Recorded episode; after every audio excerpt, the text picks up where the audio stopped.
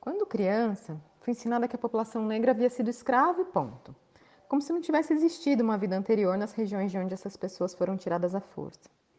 Disseram que a população negra era passiva e que aceitou a escravidão sem resistência. Também me contaram que a princesa Isabel havia sido sua grande redentora. No entanto, essa era a história contada do ponto de vista dos vencedores, como diz Walter Benjamin. O que não me contaram é que o Quilombo dos Palmares, na Serra da Barriga, em Alagoas, perdurou por mais de um século e que se organizaram vários levantes como forma de resistência à escravidão, como a Revolta dos Malês e a Revolta da Chibata. Com o tempo, compreendi que a população negra havia sido era escravizada e não era escrava. Palavra que denota que essa seria uma condição natural, ocultando que esse grupo foi colocado ali pela ação de outrem. Se para mim, que sou filha de um militante negro, e que sempre debatia essas questões em casa, perceber essas nuances é algo complexo e dinâmico, para quem refletiu pouco ou nada sobre esse tema, pode ser ainda mais desafiador. O processo envolve uma revisão crítica profunda de nossa percepção de si e do mundo. Implica perceber que, mesmo quem busca ativamente a consciência racial, já compactou com violência contra grupos oprimidos. O primeiro ponto a entender é que falar sobre racismo no Brasil é, sobretudo, fazer um debate estrutural é fundamental trazer a perspectiva histórica e começar pela relação entre escravidão e racismo, mapeando suas consequências.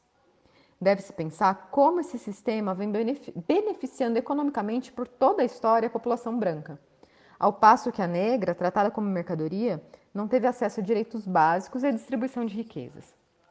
É importante lembrar que, apesar de a Constituição do Império de 1824 determinar que a educação era um direito de todos os cidadãos, a escola estava vetada para as pessoas negras escravizadas. A cidadania se estendia a portugueses e aos nascidos em solo brasileiro, inclusive a negros libertos. Mas esses direitos estavam condicionados a posses e rendimentos, justamente para dificultar aos libertos o acesso à educação. Havia também a Lei de Terras, de 1850, ano em que o tráfico negreiro passou a ser proibido no Brasil, embora a escravidão tenha persistido até 88.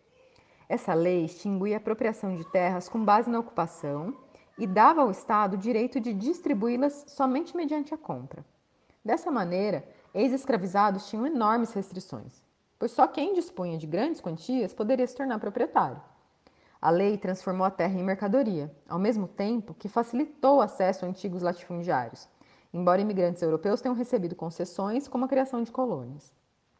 Quando estudamos a história do Brasil, vemos que esses e outros dispositivos legais estabelecidos durante e após a escravidão contribuem para a manutenção da mentalidade casagrande e senzala. No país em que nas senzalas e nos quartos de empregada a cor foi e é negra. A psicanalista Neuza Santos, autora de Tornar-se Negro, de 1983, um dos primeiros trabalhos sobre a questão racial na psicologia, afirma que a sociedade escravista, ao transformar o africano em escravo, definiu o negro como raça. Demarcou o seu lugar, a maneira de tratar e ser tratado, os padrões de interação com o branco e instituiu o paralelismo entre a cor negra e a posição social inferior. No Brasil, há a ideia de que a escravidão aqui foi mais branda do que em outros lugares, o que nos impede de entender como o sistema escravocrata ainda impacta a forma como a sociedade se organiza é necessário reconhecer as violências ocorridas durante o período escravista. Historiadores como Lilia Schwartz, Flávio Gomes, José José Reis e Nizam Pereira Almeida já comprovaram que essa ideia não passa de um mito. São inúmeros os fatos históricos que a desmentem. Basta lembrar, por exemplo, que a expectativa de vida dos homens escravizados no campo era 25 anos, bem abaixo da média dos Estados Unidos para o mesmo grupo, que era 35 anos. Movimentos de pessoas negras há anos debatem o racismo como estrutura fundamental das relações sociais, criando desigualdades e abismos. O racismo é, portanto, um sistema de opressão que nega direitos e não um simples, simples ato de vontade de um indivíduo. Reconhecer o caráter estrutural do racismo pode ser paralisante. Afinal, como enfrentar um monstro tão grande? No entanto, não devemos nos intimidar. A prática antirracista é urgente e se dá nas atitudes mais cotidianas. Como diz Silvia Almeida em seu livro Racismo Estrutural, consciente de que o racismo é parte da estrutura social e por isso não necessita de intenção para se manifestar, por mais que calar-se diante do racismo não faça do indivíduo moral e ou juridicamente culpado ou responsável, certamente o silêncio o torna ética e politicamente responsável pela manutenção do, do racismo. A mudança da sociedade não se faz apenas com denúncias ou com repúdio moral do racismo. Depende, antes de tudo, da tomada de posturas e da adoção de práticas antirracistas. Portanto, nunca entre numa discussão sobre racismo dizendo, mas eu não sou racista. O que está em questão não é um posicionamento moral, individual, mas um problema estrutural.